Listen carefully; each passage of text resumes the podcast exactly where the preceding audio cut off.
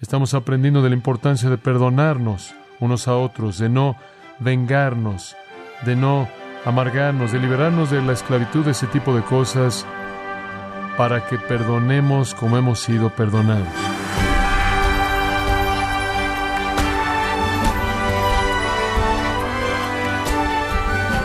Nos gozamos con su compañía en este su programa Gracias a vosotros con el pastor John MacArthur. Como usted bien sabe, estimado oyente, Dios odia el pecado primordialmente porque ofende a Dios y rompe la comunión del creyente con Él. Sin embargo, cuando reconocemos nuestro pecado, lo confesamos y nos arrepentimos, y entonces Él nos perdona y nos permite continuar en nuestra relación con Él. Pero ¿sabía usted que este es el mismo tipo de perdón que Él espera que ofrezcamos a los demás?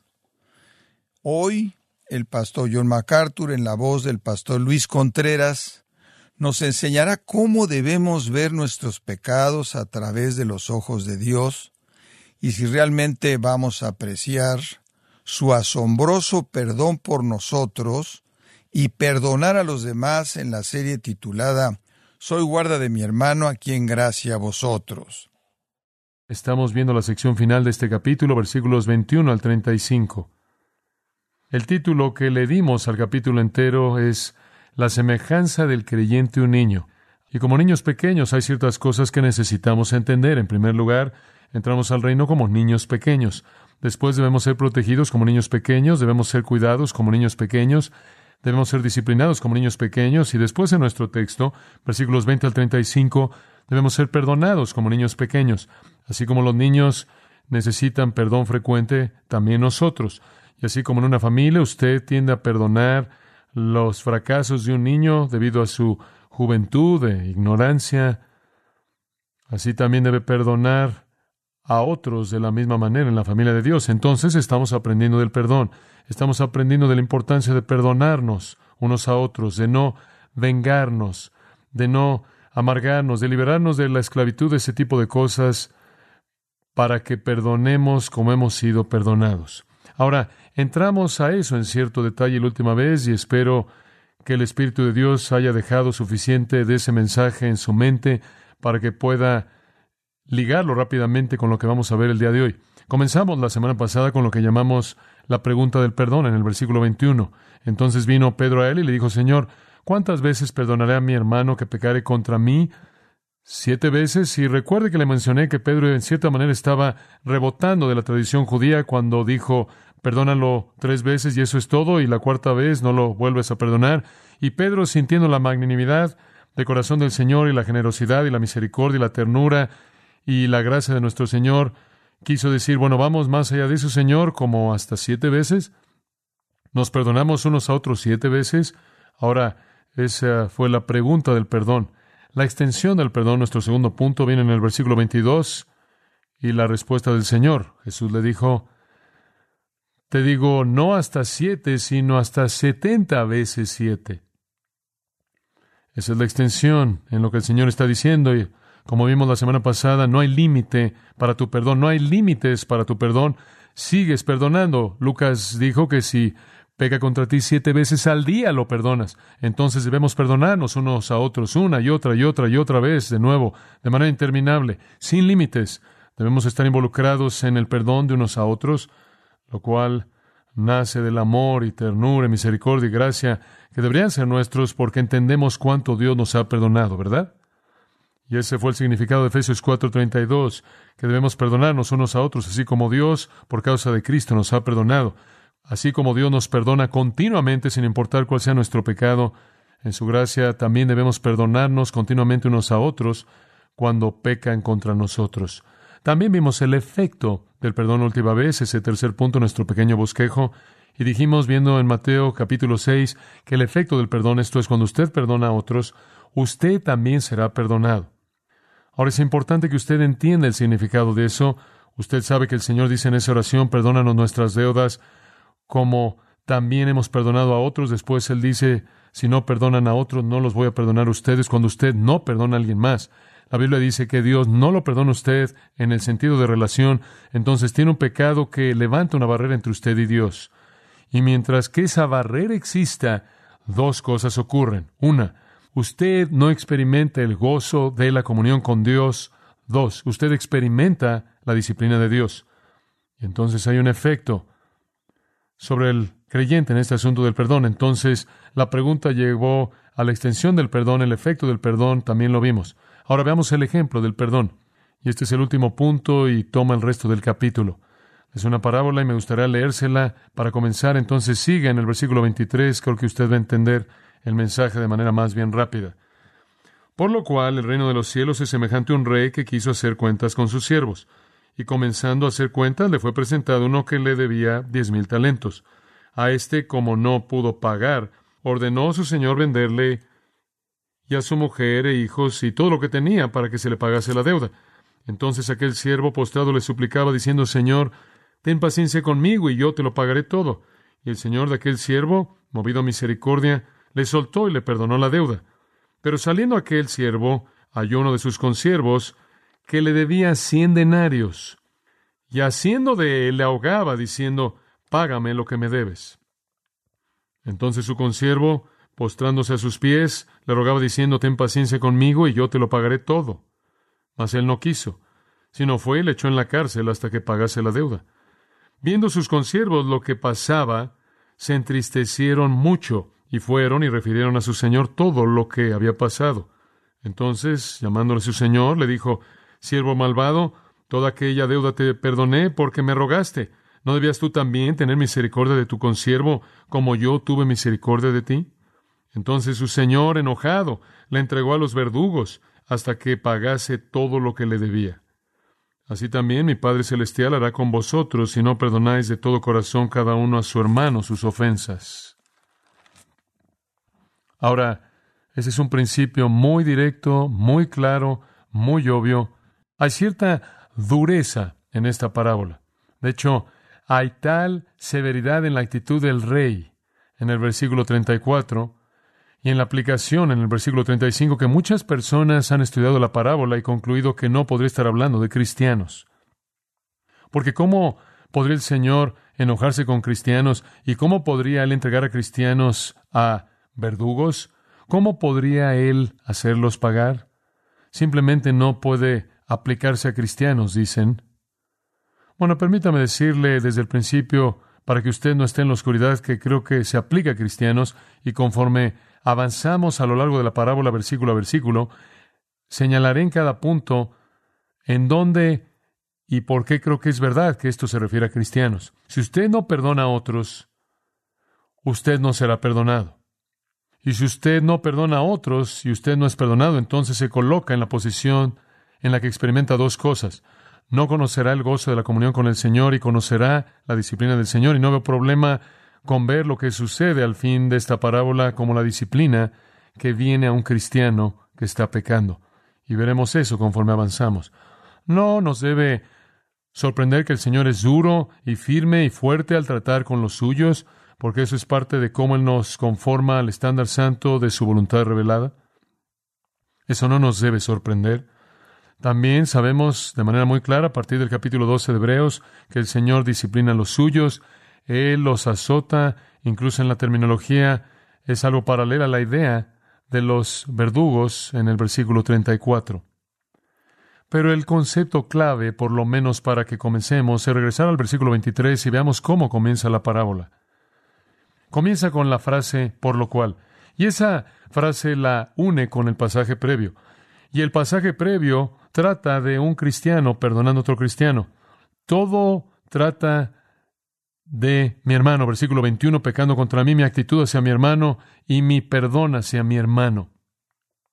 Todo trata de mi hermano, mi hermana, que peca en la comunión y necesita ser restaurado y perdonado. Y la parábola está edificada sobre ese principio y entonces pienso que el por lo cual se presta bien a un entendimiento de que esto, aunque es un principio general, con toda certeza que podrá ser aplicado de manera amplia, primordialmente en referencia es para aquellos dentro de la familia de Dios que necesitan entender la importancia del perdón. Es una parábola muy impactante, es dramática, es poderosa, es potente y su verdad es absolutamente irresistible. Solo será cuestión de que escogemos o no obedecer su aplicación. Ahora, habiendo dicho eso, veamos la parábola en el versículo 23. Por lo cual, el reino de los cielos es semejante a un rey que quiso hacer cuentas con sus siervos. Ahora, al Señor le gusta hablar de su reino en términos de parábolas, son historias veladas, historias tomadas de la vida diaria común y corriente que llevan un significado espiritual y el Señor hace esto con frecuencia. Y con frecuencia Él dice que el reino de los cielos es semejante a esto. El reino del cielo, y no quiero pasar mucho tiempo definiéndolo, simplemente es la esfera de el gobierno de Dios sobre la tierra mediante la gracia y la salvación, la dimensión de el gobierno de Dios. Estamos en ese reino, los que amamos a Cristo, estamos bajo su control, bajo su poder. Hemos sido transferidos del reino de la oscuridad al reino de su amado Hijo. Mi reino, le está diciendo, es así. La esfera de mi gobierno en la tierra, mediante la gracia y la salvación, es así. Así es en mi reino. Y de nuevo creo que eso se presta, aunque con mucha frecuencia en Mateo el reino es más amplio que la gente real en el reino y no incluye a aquellos que superficialmente se apegan. Creo que en este contexto está hablando a los discípulos, se le está hablando del reino en el sentido más verdadero. La gente que está en mi reino necesita entender que mi reino es así. Ahora, el personaje principal es cierto rey. En algún punto en su margen escriba que esa es una referencia a Dios y es la primera parábola dada en el Nuevo Testamento en la que Dios es comparado a un rey. Dios es el rey en esta parábola, obviamente. Y este cierto rey había establecido cierto tiempo para hablar con sus siervos en cuentas, la palabra siervos, dulois, esclavo. Ahora esa palabra tiene que ver con un siervo que está en esclavitud a su amo. No necesariamente significa que él esté en cadenas. Algunos de ellos pudieron haber estado en cadenas. Algunos de ellos pudieron haber tenido libertades muy, muy limitadas, pero otros de los esclavos, los zulois, habrían tenido libertad muy amplia y privilegio. No obstante, estaban obligados al que estaba sobre ellos, fueran esclavos o siervos en casa, con más libertad que un esclavo, o hubieran estado, como en este caso, lo que usted habría llamado sátrapas, esto es, eran gobernadores provinciales que servían al rey al gobernar ciertas áreas de su reino, ciertas provincias. Y su responsabilidad consistía en reportarle al rey, gobernaban en nombre de él. Primordialmente eso se reducía a recolectar impuestos, los cuales entonces debían ser entregados al rey para el apoyo del reino entero y para el tesoro real. Entonces el término aquí no es en el sentido normal el dulos de casa o el esclavo dulos, sino este gobernante provincial a quien se le ha asignado un área de dominio y gobierna, por así decirlo, bajo el rey mismo para recaudar de esa parte del reino y devolverle al rey lo que le pertenece de manera legítima a él. Ahora, quiero decirle que estos tienen que ver con hombres en general. Esto es cuando Dios creó al hombre, lo colocó en la tierra, le dio dominio sobre la tierra, hizo del hombre un administrador de todo lo que posee, y eso es hombre en general, sea que conoce a Cristo o no, a los hombres se les ha encomendado un tesoro por Dios, su vida misma y aliento es un regalo de Dios, Él es el que es dueño de eso, todo lo que poseen le pertenece a Dios, todo el dinero que tienen le pertenece a Dios, es Dios quien les dé el poder para conseguir riqueza, todo el talento que tienen realmente es un talento dado por Dios, toda la capacidad, el potencial que tienen ha sido depositado en ellos y sobre ellos por Dios mismo, de tal manera que todo hombre vive en el mundo, incluso antes de que conozca a Dios, con una administración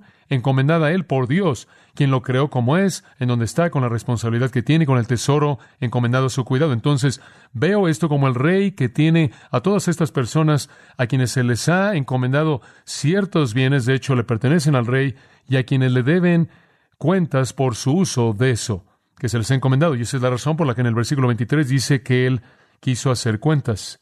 Ahora, no veo esto como eh, la rendición de cuentas definitiva, veo esto quizás como una rendición de cuentas anual, algún periodo de tiempo cuando el rey quiere llevar a cabo un inventario, quizás cada año o quizás en años alternos, incluso cada seis meses, estos gobernantes provinciales tenían que traerle todos los impuestos que habían recaudado, tenían que mostrarle de dónde salieron los impuestos, tenían que darle al rey y a su reino en el tesoro real el porcentaje apropiado y guardar para ellos su propia operación, lo que era legítimamente de ellos. Entonces, había una rendición de cuentas periódica Y lo que vemos en el pasaje es que Dios llama a los hombres a una rendición de cuentas periódica, no necesariamente la rendición de cuentas del gran juicio del trono blanco, el cual es el juicio final, sino que es la rendición de cuentas de un tiempo de gran convicción cuando los hombres son llamados para enfrentar a Dios por lo que están haciendo con su vida. Y ese es el corazón de la interpretación de los primeros versículos de la parábola. Dios llama a los hombres a rendir cuentas por sus vidas.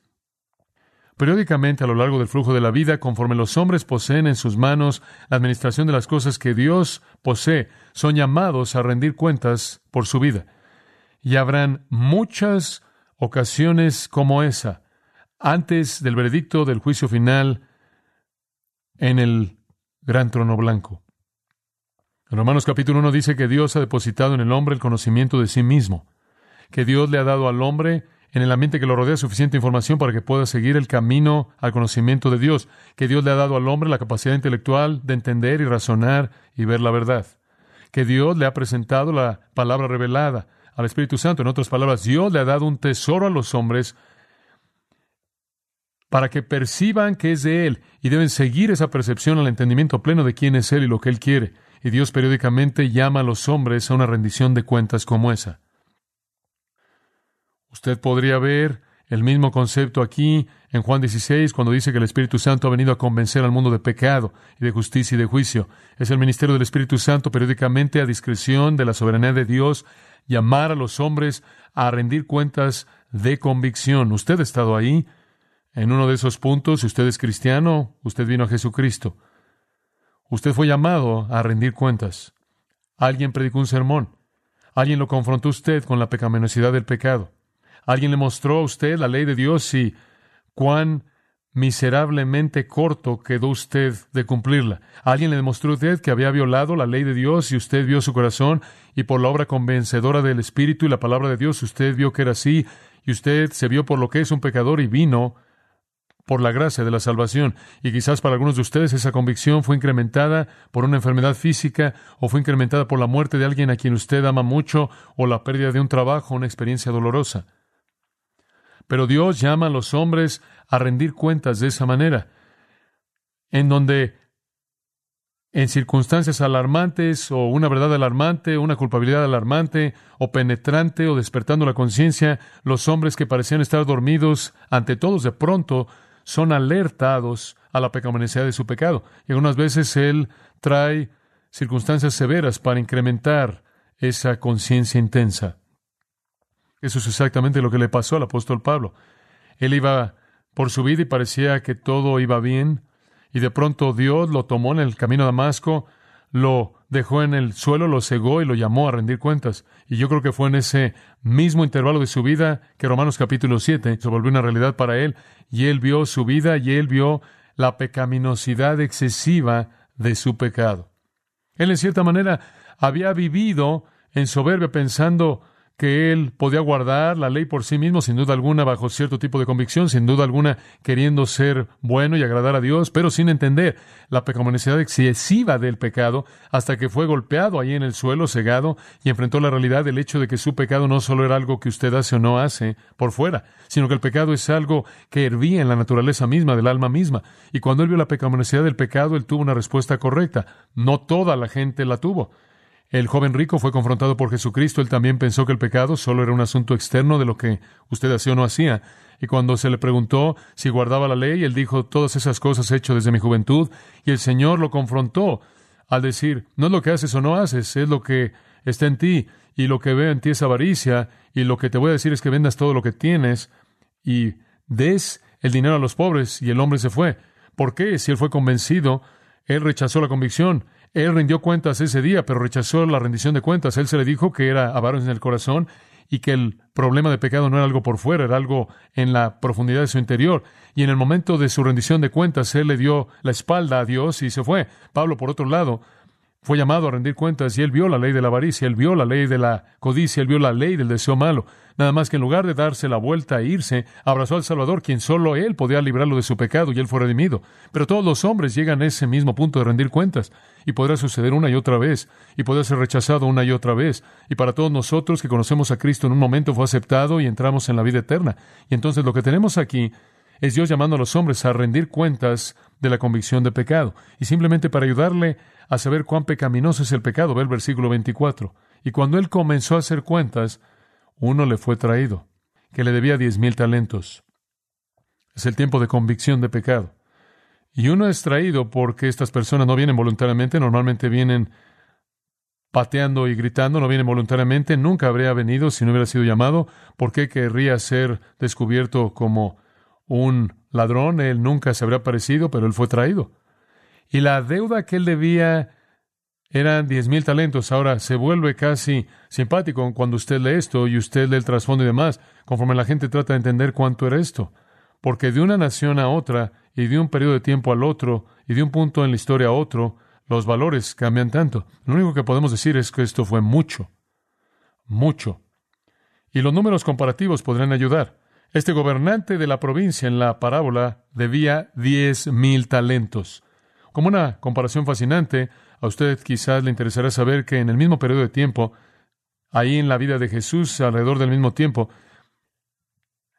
la cantidad total recaudada por el gobierno romano de Idumea y Judea y Samaria, la cantidad total fueron 600 talentos. La cantidad total recaudada de Galilea fueron 300 talentos. Entonces, si este hombre había recaudado y se había robado y desperdiciando 10 mil talentos, este es un número astronómico. Si es tomado simplemente como un hecho de que de hecho fueron diez mil. Usted quizá deba saber que cuando el tabernáculo fue construido, el Señor les dijo, quiero que cubran todos estos elementos en oro. Usted sabe el arca del pacto y muchas otras cosas tenían que ser cubiertas de oro.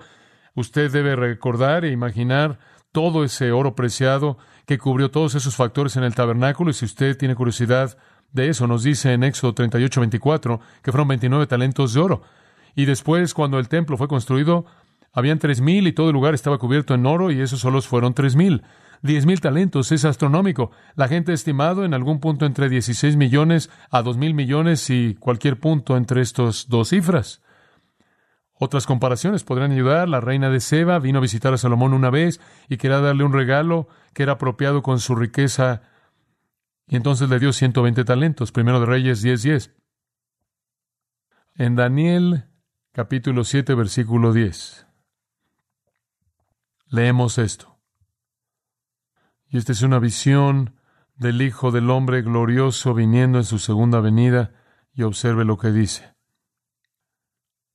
Vino un río de fuego, Daniel 7:10, y vino delante de él, esto es, delante del trono de Dios, aquí viene, miles de miles le ministraban y decenas de miles por decenas de miles estaban delante de él. ¿A qué se refiere eso? Ángeles. Diez mil veces diez mil. Ahora vaya Apocalipsis, capítulo 5, versículo 11. Y yo vi y oí la voz de muchos ángeles alrededor del trono y las criaturas vivientes y los ancianos. ¿Cuántas? Y el número fue que diez mil veces diez mil y miles de miles. Ahora usted lo encuentra en el Antiguo Testamento, lo encuentra en el Nuevo Testamento. Por cierto, encontrará usos así de los miles y los decenas de miles en el Cantar de Cantares 5, en Ezequiel 45, creo que también Ezequiel 48, lo encuentran en un par de lugares, en 1 Corintios también. Permítame decirle algo.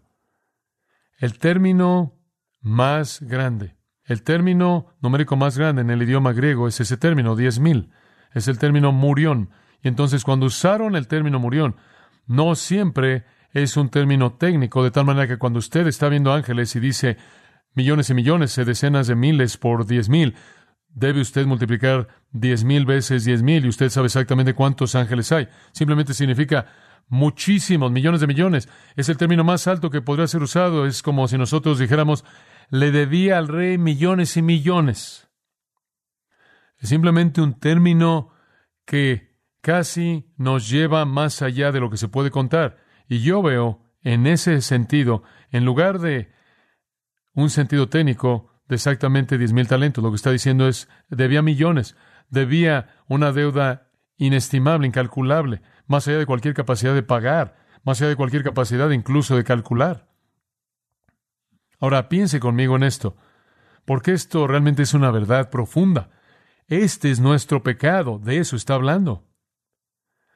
Somos traídos delante de Dios en un momento de convicción y enfrentamos el hecho de que nuestro pecado es inestimable, es incalculable, ni siquiera puede ser contado, ni siquiera puede ser contado en su volumen.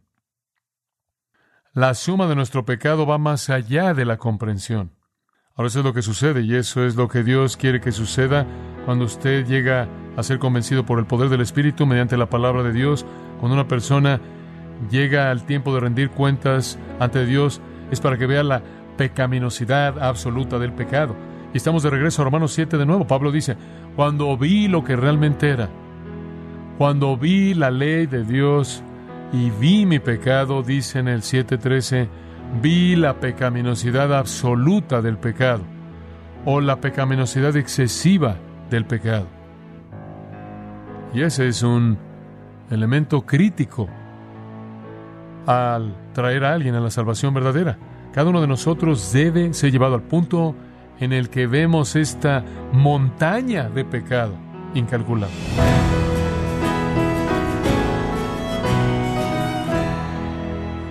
El pastor John MacArthur nos enseñó que perdonar no es un acto natural, sino sobrenatural, y solo es posible cuando estamos fortalecidos o llenos por el Espíritu Santo que mora en nosotros.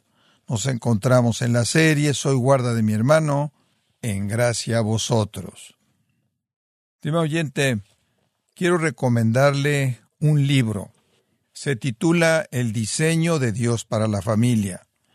En este libro, el pastor John MacArthur examina lo que las escrituras enseñan con respecto al rol bíblico de los padres y de los hijos. Puede adquirirlo en la página gracia.org o en su librería cristiana más cercana. Recordándole que puede descargar todos los sermones de esta serie Soy guarda de mi hermano así como todos aquellos que he escuchado en días, semanas o meses anteriores, animándole a leer artículos relevantes en nuestra sección de blogs, ambos en gracia.org. Si tiene alguna pregunta o desea conocer más de nuestro ministerio, como son todos los libros del pastor John MacArthur en español, o los sermones en CD que también usted puede adquirir, Escríbanos y por favor mencione la estación de radio por medio de la cual usted nos escucha en gracia a vosotros. Es importante conocer no solo el país y ciudad de donde usted nos escucha, sino también la radio. Para quienes contactan nuestro ministerio por primera vez, pueden solicitar una copia del mensaje de promoción sin costo alguno, un mensaje por oyente únicamente.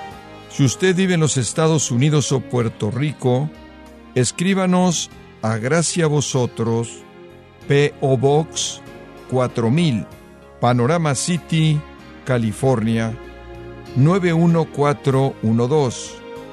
O puede escribirnos a través del siguiente correo electrónico radio arroba